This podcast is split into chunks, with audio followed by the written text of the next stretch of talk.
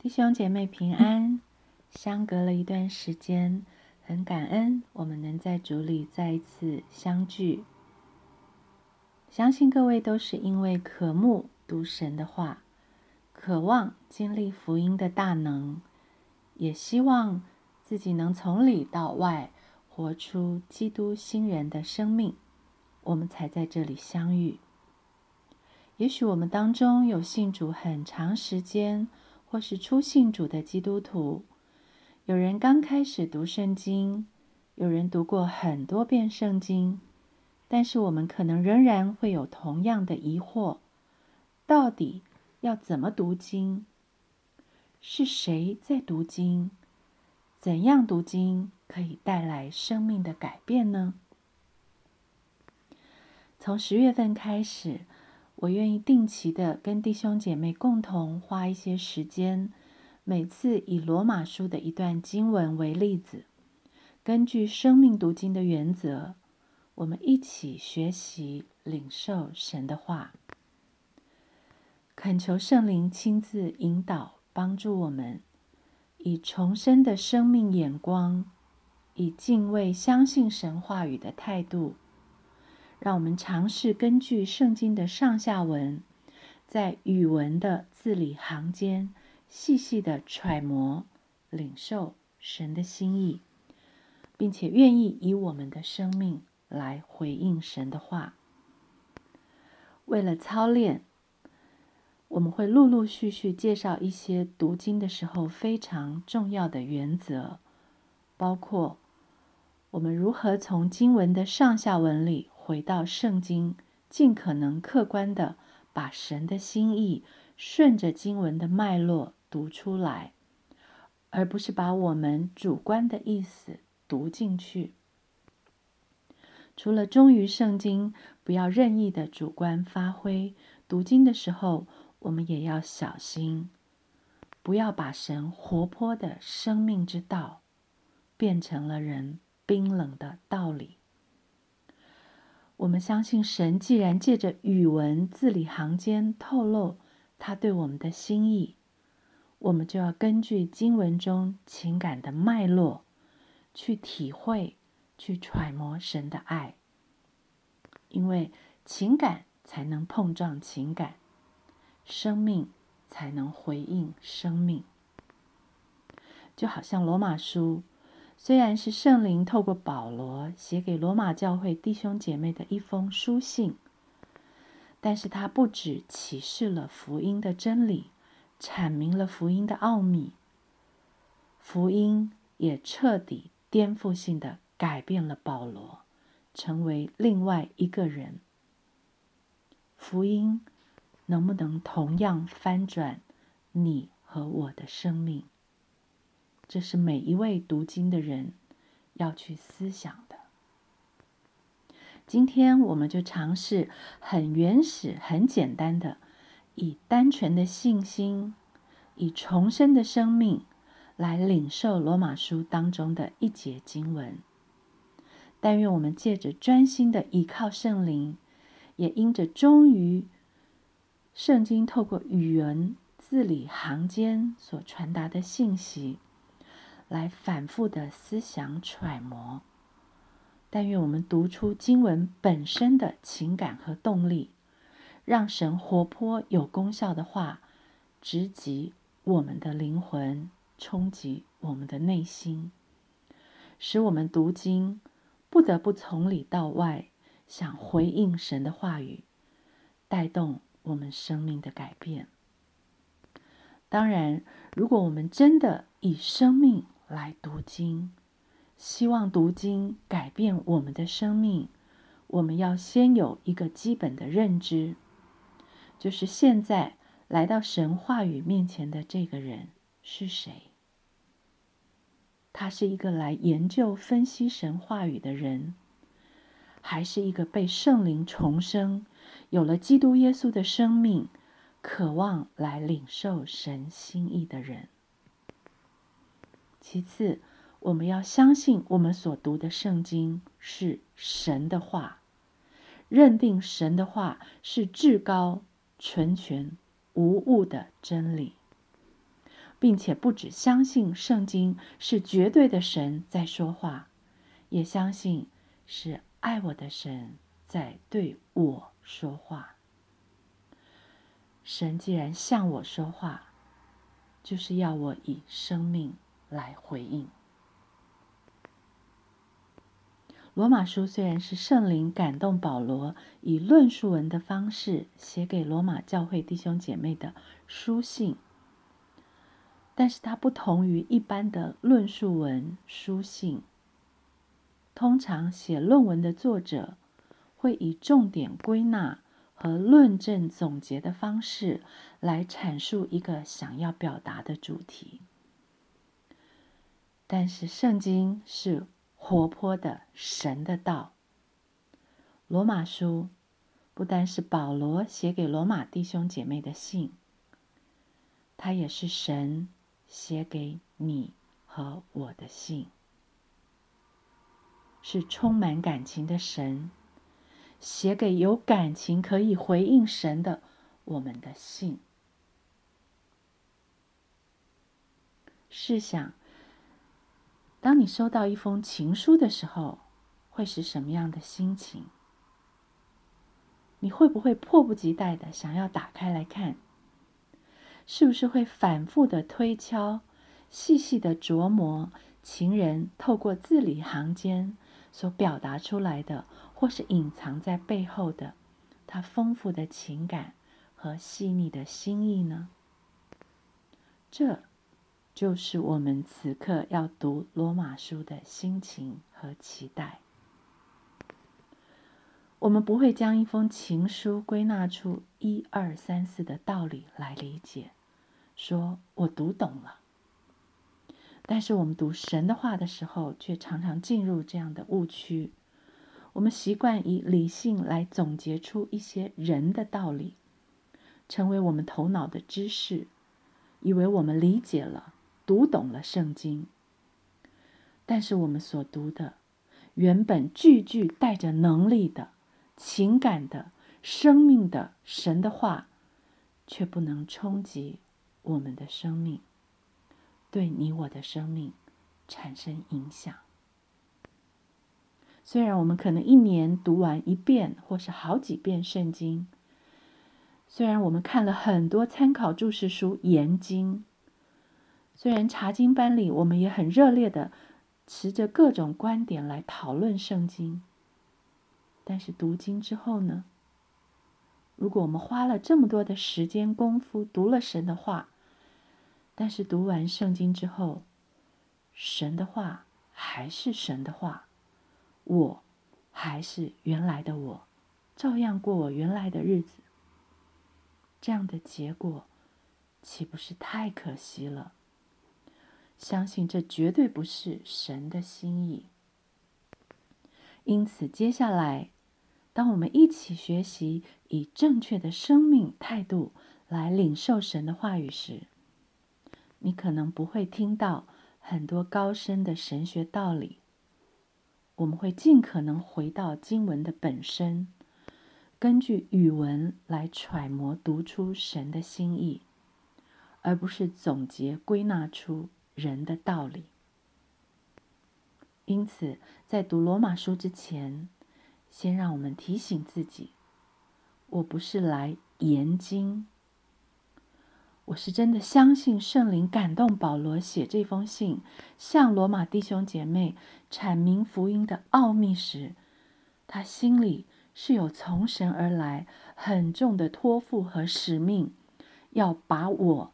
带进神的心意里，所以我恳求真理的圣灵亲自教导、帮助我。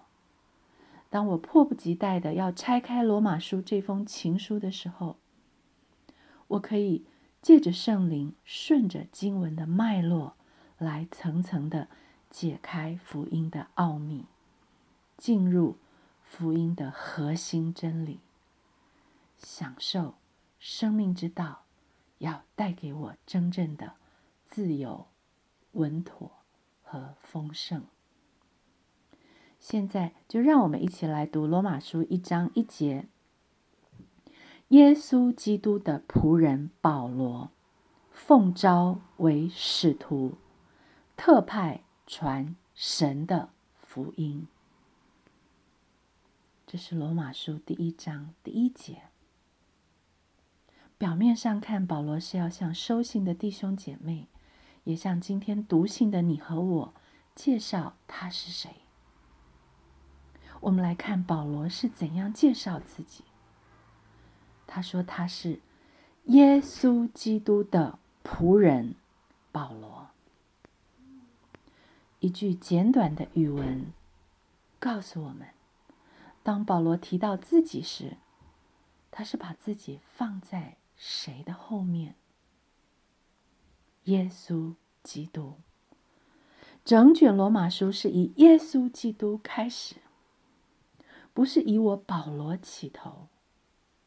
我们从这个语文的排列，保罗定位他自己，只是按照神的心意写信的人。他是仆，他是次。罗马书的主角是耶稣基督。我们再看保罗在介绍自己的时候，是把自己和谁绑在一起？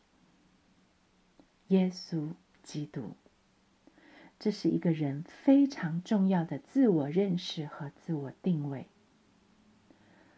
保罗不是在别的事情上，他是在关系里介绍他自己，而且是在他跟神的关系里找到了他自己是谁。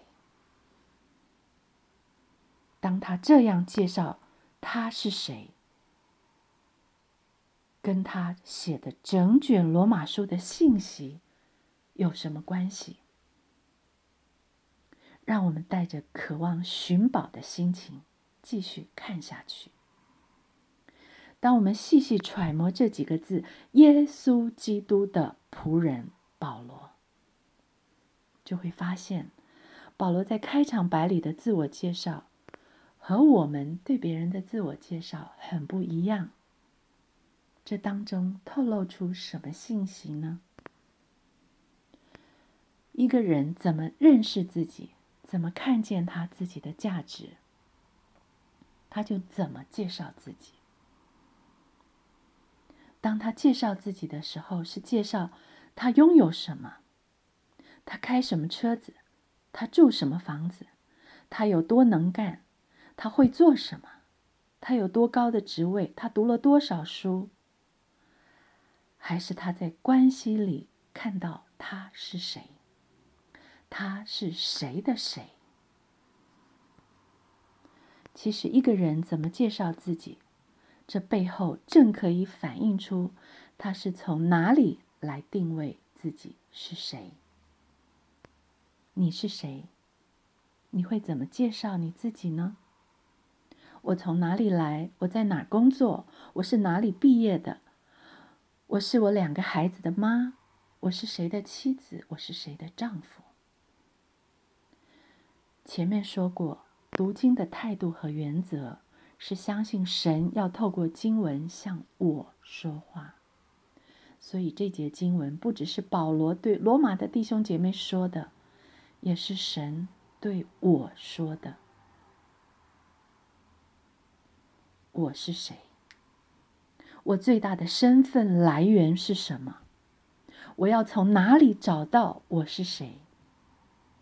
接下来，我们就要继续从经文里面，甚至从整卷罗马书里面看见这个信息。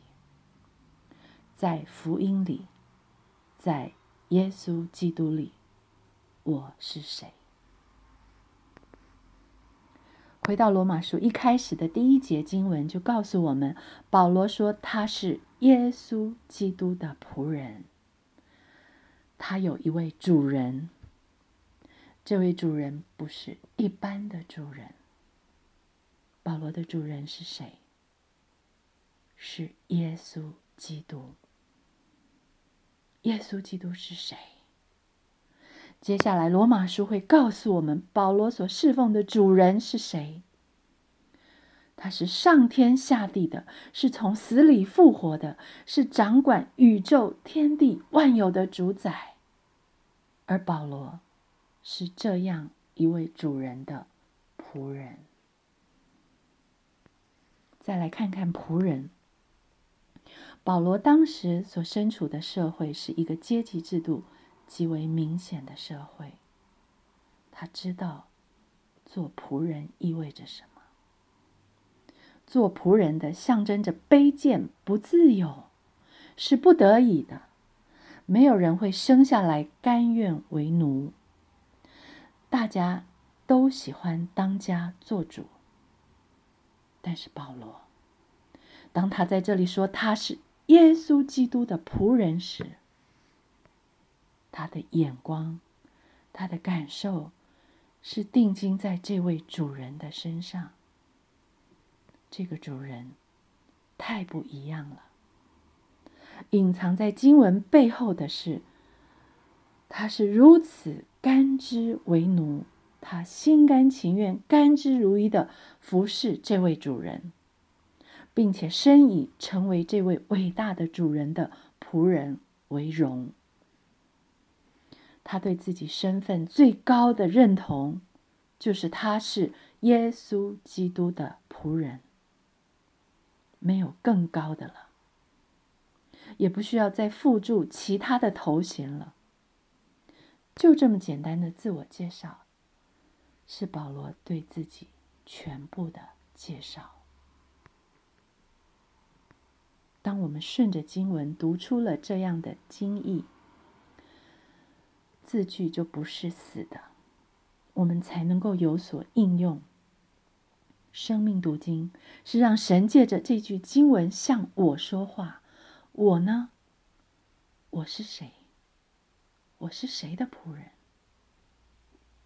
如果有一天我有机会成为总统的仆人，或是总理的侍卫官，或是总裁的机要秘书，够大了吧？或是可能你很自豪，你有很多的头衔，你是博士。你是工程师，你是警察，你是老师，你是企业家。但是你有没有想过，有一个最根本的身份，将整个翻转你我的自我认识，影响我怎么活在这个世界上，影响我怎么活出我在世上的每一个角色和身份？我想过吗？我是谁？我有一位主人，而这个认知将影响我怎么做父亲，怎么做妻子，怎么做工程师，甚至怎么做牧师。我到底是谁的仆人？谁才是我真正的主人？当保罗说他是耶稣基督的仆人。你我会不会像保罗一样，觉得能服侍这位上天下地的神是何等的荣幸？还是我服侍神是出于不得已的？因为别人都不愿意，因为有人找上了我。我是耶稣基督的仆人，我能服侍这位爱我、为我舍己的主人，是我甘之如饴的享受。还是计较别人做的都没有我做的多。我是耶稣基督的仆人，我会把我剩余的时间，或是我多余的金钱，才拿出来给我的主吗？这些都是当我们顺着经文感情的脉络，读出了神的心意之后，才能在我们身上有的应用。我们再细细的想。保罗说他是耶稣基督的仆人，他没有介绍自己是加玛列门下的那个大树人保罗，他也不再是那个热心拿着官令前往大马色要捉拿基督徒、逼迫主的扫罗。如今活着的是耶稣基督的仆人保罗。曾经那个在大马色逼迫耶稣基督的人，变成了耶稣基督的仆人。弟兄姐妹，如果你这样读经，这节经文的动力和情感就出来了。当我们再结合下文，你就会发现是什么带给保罗如此宝贵的身份，让保罗成为耶稣基督仆人的，正是罗马书的主题——福音。福音完全翻转了保罗，让保罗成为完全不一样的另外一个人。不要小看保罗的这个自我介绍，不要小看如今保罗成为了何等样的人。保罗能这样自豪和珍惜的看他自己，完全是因为福音，因为他得到了福音，在完全的恩典中，他明白了福音。为什么我这么说？因为从接下来的下文里，我们就会紧接着看到，得到了福音的保罗，正是为着福音蒙召，成为使徒。他要介绍他拥有的另外一个荣耀的身份。什么是使徒？有使命的门徒。回到上文，保罗说他是耶稣基督的仆人。既然是仆人，主人一定会把仆人召唤过来。主人将仆人招来是为了什么？就是为了有所托付啊。什么是主人托给使徒的使命？答案在经文里，特派传神的。福音，罗马书的诞生，正是保罗在特派传神的福音。弟兄姐妹，读此书信的你跟我，可知道神在往大马色的路上救了一个人，叫扫罗。神把他变成了保罗。神也在你我抵挡他、与他为敌的路上救了你，救了我。他不止招了保罗，他也招了你，招了我。被招的是有使命的，弟兄姐妹，我们有没有想过，我们成为这样一位主人的仆人？神以他儿子耶稣基督的命。他花了大本钱救了你，救了我，也招了你，招了我，是为了什么？就是让我们继续过以前的日子吗？我们信了福音，知不知道福音这天大的好消息是什么？我们被主人招来，我们活在这世上是有使命的，是有用的。是有价值的，是神有活儿让我们干的。你在你工程师的位子上，你在你三个孩子的母亲的身份上，